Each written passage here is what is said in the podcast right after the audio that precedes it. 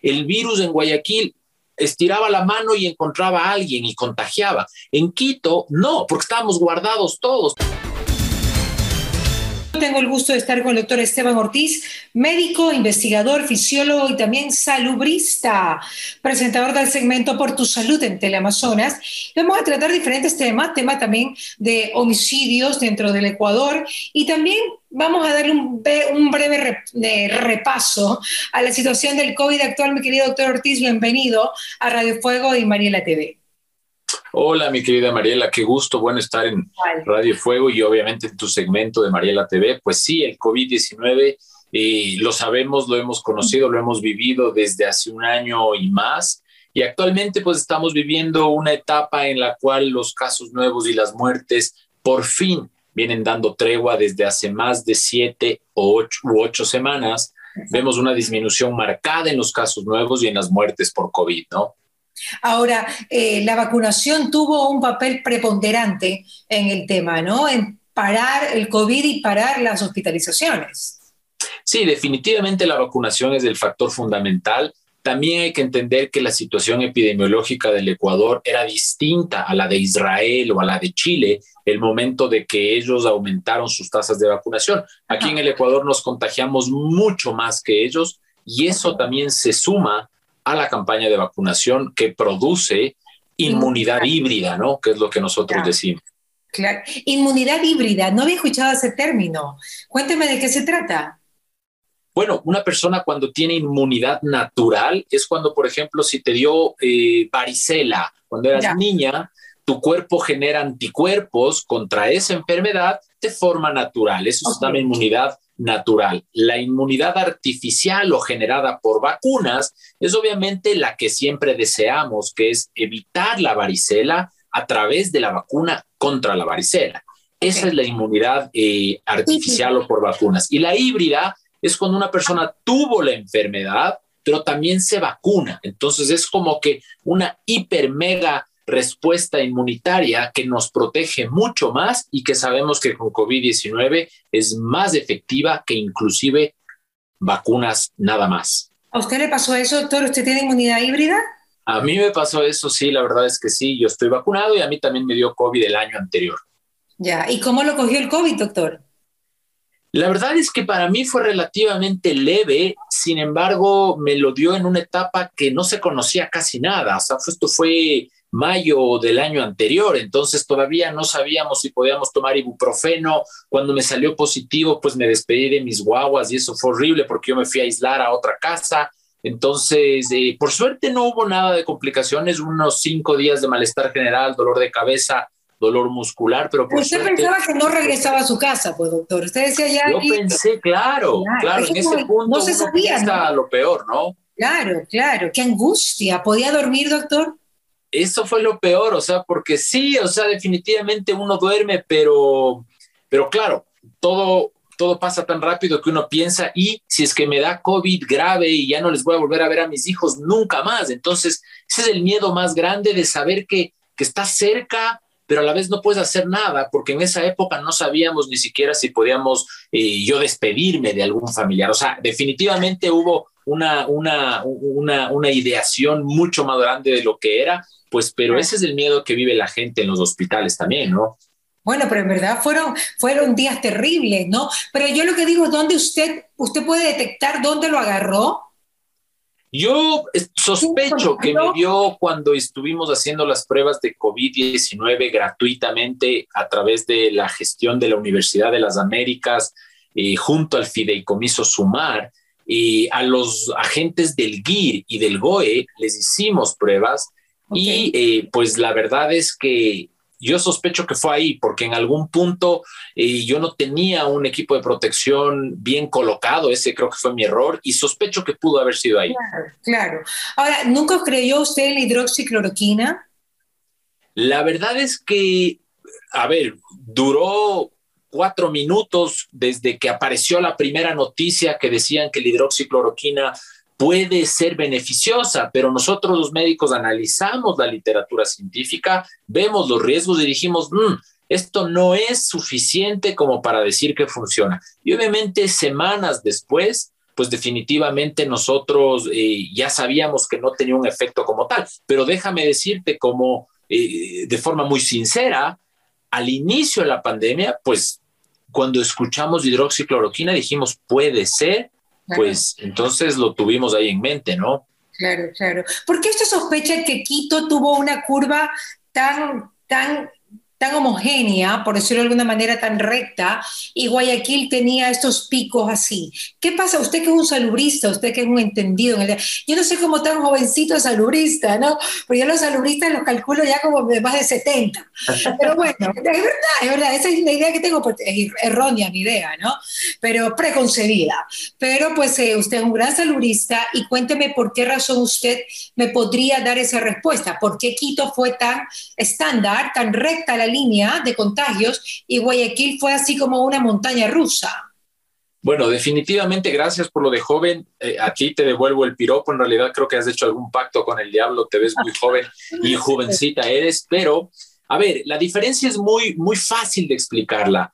Primero, dos cosas. Eh, Guayaquil y Quito somos dos poblaciones diferentes desde lo cultural. Nosotros eh, hemos estudiado esto y lo publicamos hace poco eh, en la costa la gente vive afuera, eh, eh, en la sierra el clima te invita a estar adentro y te invita a estar máximo dentro de tus burbujas familiares. Entonces, mira tú la primera paciente sospechosa en el Ecuador, se paseó por Guayaquil visitando 30 familiares, después se fue a, Loro, 30 familiares más, y obviamente, y, y, eso hace que, que el contagio se haya acelerado de forma brutal. Entonces, ¿qué sucedió? Que el contagio llegó a la costa cuando todavía nadie lo conocía y la gente se reunió, hubo matrimonios, hubo eh, conciertos, hubo partidos de fútbol y eso degeneró. Acuérdate tú que en esa época cada contagiado podía contagiar a dos o cuatro personas cada una y estas dos a cuatro personas a dos a cuatro más. Es decir, en 10 días yo podía tener 45 mil contagios de una sola persona. ¿Qué pasó en Quito? En Quito, pues el contagio no llegó tan rápido y cuando vimos el ejemplo de nuestros hermanos guayaquileños y costeños que morían sin tener eh, ningún tipo de ayuda, porque pues fue una crisis sanitaria brutal, eh, pues nosotros nos guardamos, nos escondimos y obviamente eso hizo que el contagio sea mucho más complicado. O sea, el virus en Guayaquil estiraba la mano y encontraba a alguien y contagiaba. En Quito, no, porque estábamos guardados todos, todos estábamos escondidos. Entonces hubo mucho más tiempo para que el sistema sanitario se prepare, aumentemos las camas, conozcamos más del virus, pero eso hizo que inclusive en Quito, quienes salgan primero al contagio fueron quienes aguantaron menos el aislamiento, gente de los mercados, gente que lamentablemente siempre es la gente más pobre, ellos se contagiaron primero, ¿no? Entonces fue una dinámica muy interesante el contagio desde lo sociológico también, ¿no? Claro, es claro, es que también habría que hacer un análisis. Y esta línea recta que tuvo Quito, que no bajaba y no bajaba y no bajaba, y estaban igual con camas a full en los hospitales, ¿debido a qué, doctor? Bueno, en realidad, eh, y si te fijas en los datos de, eh, ahora un poco más tarde te los subo a, Twitter, los datos de Guayaquil, hubo un pico enorme de muertes en exceso en marzo y abril, donde, hubieron en todo el Ecuador 1.200 muertes diarias, cuando normalmente tenemos 200, es decir, hubo una crisis brutal. En Quito, en cambio, llegamos a tener dos picos grandes, el de julio y agosto del 2020 y el de febrero, marzo y abril del 2021, que llegamos a tener algo menos de 100 muertos eh, por día por COVID. Pero lamentablemente las camas de terapia intensiva son eh, poco flexibles, pues tienes 10 camas, si es que se te satura, puedes generar 20 camas y si es que estás hipersaturado, haces 30 camas, pero no haces más mientras que la gente se seguía infectando. Entonces, eso duró muchísimo y la saturación hospitalaria pues va totalmente a otra velocidad que el número de casos. Cada paciente hospitalizado dura de 10 a 14 días mínimo. Es decir, que por cada paciente hospitalizado yo tengo 14 días que una cama no se va a liberar. Entonces era un tema brutal igualmente en Quito, ¿no?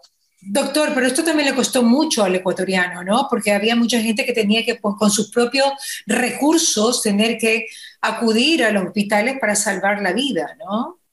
Ha sido un gasto enorme. Hay una publicación eh, que la hace de Conversation que habla que los últimos 20 años de todos los eventos naturales y fenómenos climatológicos juntos, terremotos, huracanes, todo lo que quieras, juntos, no han causado tantas muertes como el COVID-19 a nivel mundial. En el Ecuador, pues yo tuve la, digamos, tuvimos la desgracia familiar de perder a un, al esposo de mi prima, jovencito, en un hospital privado. Después de todo el tema eh, de, la muerte, tienes el tema económico, 50 mil dólares de cuenta, entonces, definitivamente fue un rubro enorme. Muchos, eh, muchas aseguradoras perdieron dinero porque eh, todos estos créditos hipotecarios que tienen eh, seguros de desgravamen, pues se cobraron porque la gente murió. Entonces fue una cosa tenaz. Las muertes por COVID en el Ecuador fueron las más numerosas del mundo por per cápita en un solo día. Y esto es algo que yo no me canso de decir. que en Italia, en Bérgamo, tuvieron tantas muertes como, como Guayaquil o como Ecuador. Bérgamo está por, como por ahí, ¿no? Claro, pero yo te hago una relación y tengo los datos exactos. En Italia, en el peor día del COVID, murieron mil personas en un día.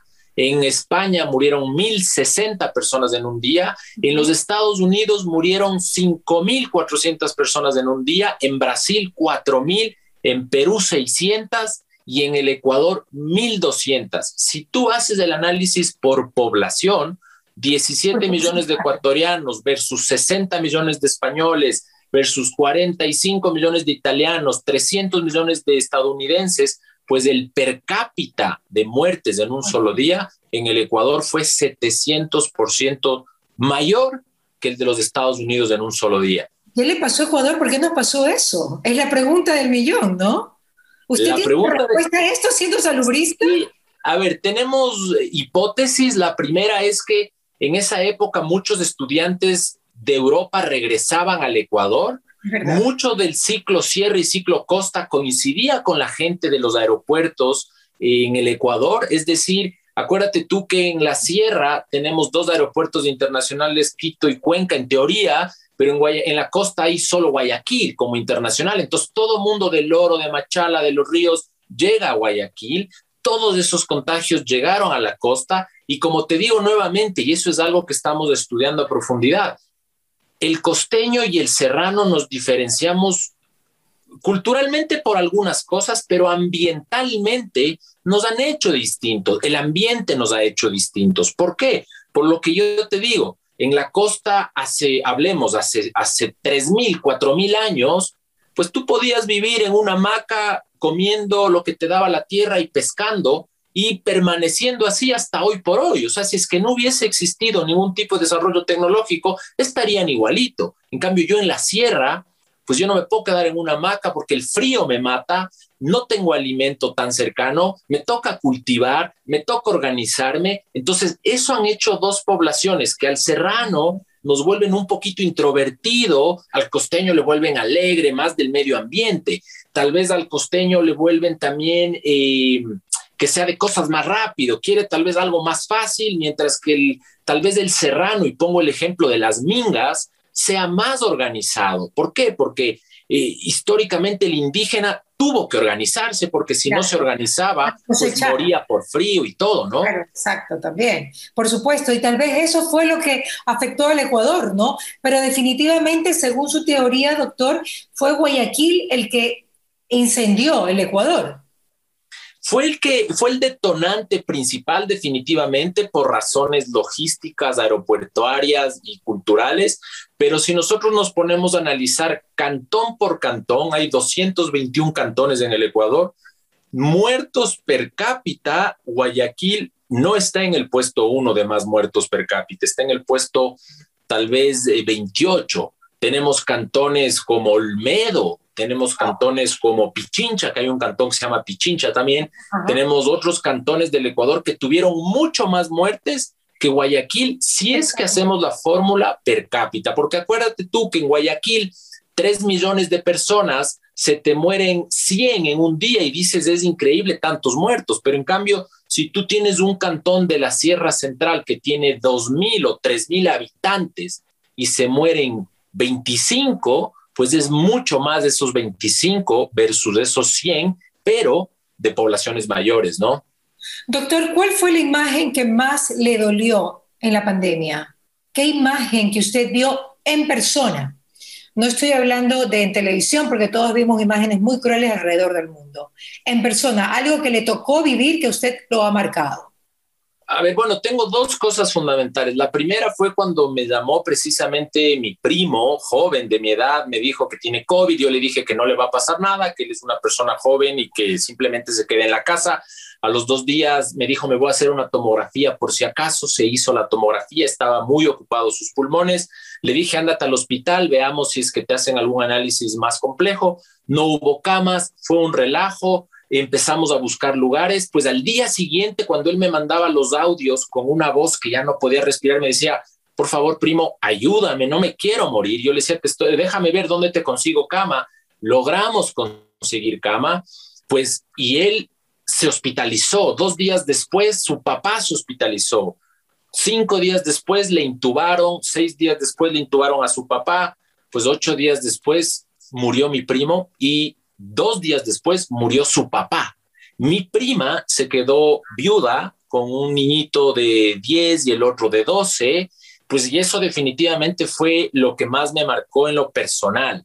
Y eh, la última experiencia también fue igual con una... Doctor, déjeme, déjeme, interrumpirle un rato. ¿Por qué usted cree que, un, que una persona tan joven como su primo, su primo político, murió? ¿Por qué se incendió?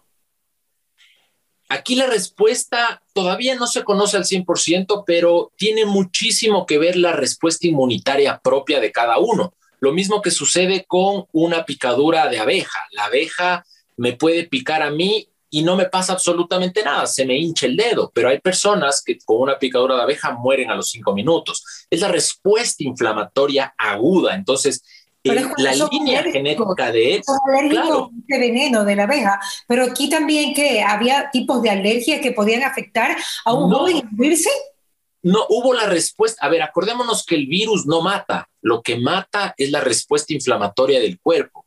Entonces, eh, te pongo un ejemplo que no tiene nada que ver, pero es muy fácil de explicar. Imagínate tú que tienes, eh, mañana tenemos una guerra civil y yo tengo una persona con una pistola que se dispara con otra persona que tiene otra pistola. Son dos personas, pero yo como militar voto 28 bombas nucleares y destruyo toda la ciudad. O sea, ese, esa respuesta al, al, problema fue lo que generalmente le causó la muerte a estas dos personas. Y fue tan obvio que la, la, la suegra de mi primo, de mi prima, de casi 80 años, tuvo COVID asintomática. Mi prima tuvo COVID asintomática, pero en cambio papá e hijo, los dos murieron. ¿Por qué? Por una respuesta inflamatoria mediada por los genes que hicieron que sus pulmones se vuelvan básicamente eh, una sola fibrosis en respuesta a esto, ¿no? Qué cosas. Hemos visto esta, esta forma de reaccionar el cuerpo que nunca antes la habíamos conocido de ella, ¿no? Esto es totalmente nuevo. Es una cosa, eh, claro, a ver, eh, seguramente hemos tenido MERS y el SARS que nos dijo hace 10 años o 20 años que esto podía pasar, pero definitivamente nunca le pusimos la atención y claro, hoy se han visto las diferencias que se ven. Deportistas eh, que tienen mucho menos probabilidades de morir, algunos han muerto, y señores o señoras de 95 años, pues se quedaron en su casa sin ninguna complicación. La, novedad del COVID es que es una ruleta rusa. Esa es la novedad, creo que no lo habíamos visto en ningún otro virus ni ninguna otra bacteria, no hay duda.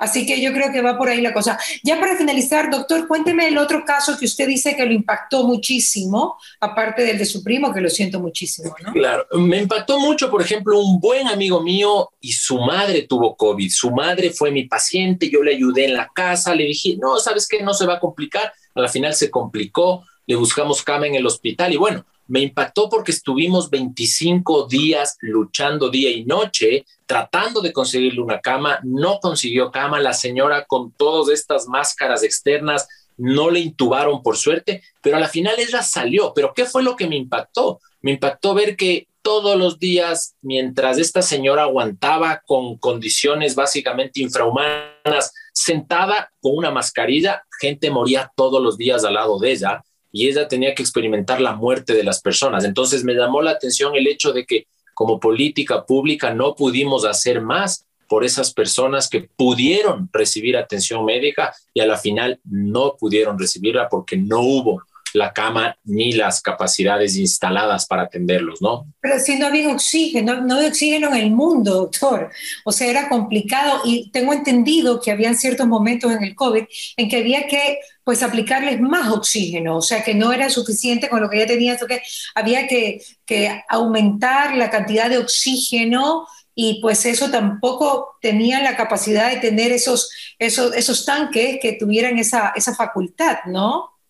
Sí, definitivamente, a ver, eh, eh, fue una crisis que afectó a todos los países, pero definitivamente hubo países, a ver, eh, Colombia nunca se saturó al, al, al 100%, Chile tampoco, Ecuador sí, Ecuador nos saturamos al 500%, entonces no culpo a nadie, simplemente es una reflexión desde la salud pública, cuando tú hoy valoras a la salud pública, porque hace dos años nadie le paraba bola, entonces Hoy sabemos que a mí me decían a manera eh, peyorativa, me dicen, es que tú eres médico de escritorio, tú ya no ves pacientes. Yo le digo, yo veo pacientes de vez en cuando, pero a mí me, cuando tú ves un paciente de COVID, tú salvas a una persona a la vez. Pero cuando tú haces buena política pública, tú puedes salvar mil diarios. ¿Por qué? Porque la política pública salva a todas las personas. Es maravilloso. Ser salubrista es maravilloso, ¿no? Por eso usted está, está así de joven, doctor, porque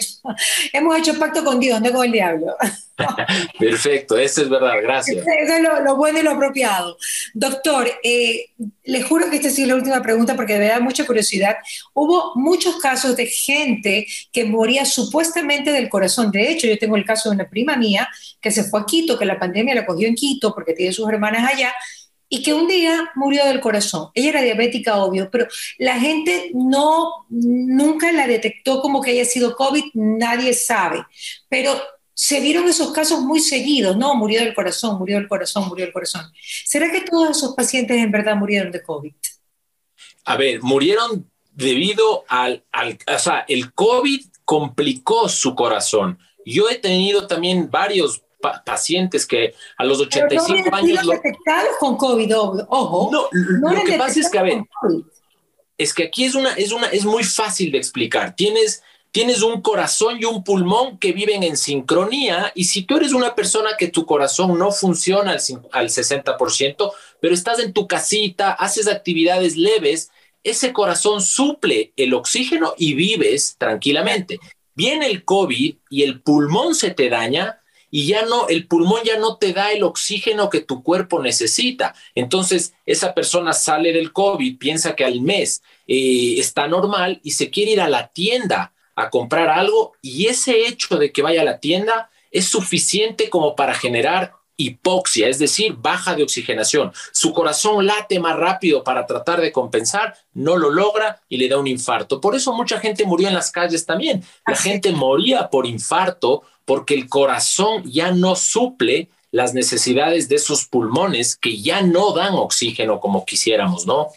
Claro, doctor, ahora sí lo despido, hemos quedado, habíamos quedado también en hablar de, de, de muertes en el Ecuador, que usted tiene pues eh, estadísticas eh, muy importantes, lo tocaremos en otro momento y también tocaremos algo que me interesa mucho tratar con usted y son los eh, los problemas post-COVID, que pareciera mentira, pero hay un montón que quisiéramos también tratarlos para que nos escuchen acá en Radio Fuego y a través de Mariela TV en todo el Ecuador. Un abrazo, mi querido doctor, un gusto. Un abrazo para todos ustedes. Chao, mi querida Mariela, un beso. Chao, chao, doctor Ortiz, un abrazo. ¿Qué pasa con Mariela? Fue presentado gracias al auspicio de EMAPAC, Interagua, ATM, Municipio de Guayaquil, Urbaceo, Diners Club, Ceviches de la Rumiñahui, Engistol, Neurexam, UTEC, Calipto, Peiles, El Coral, Vitafos.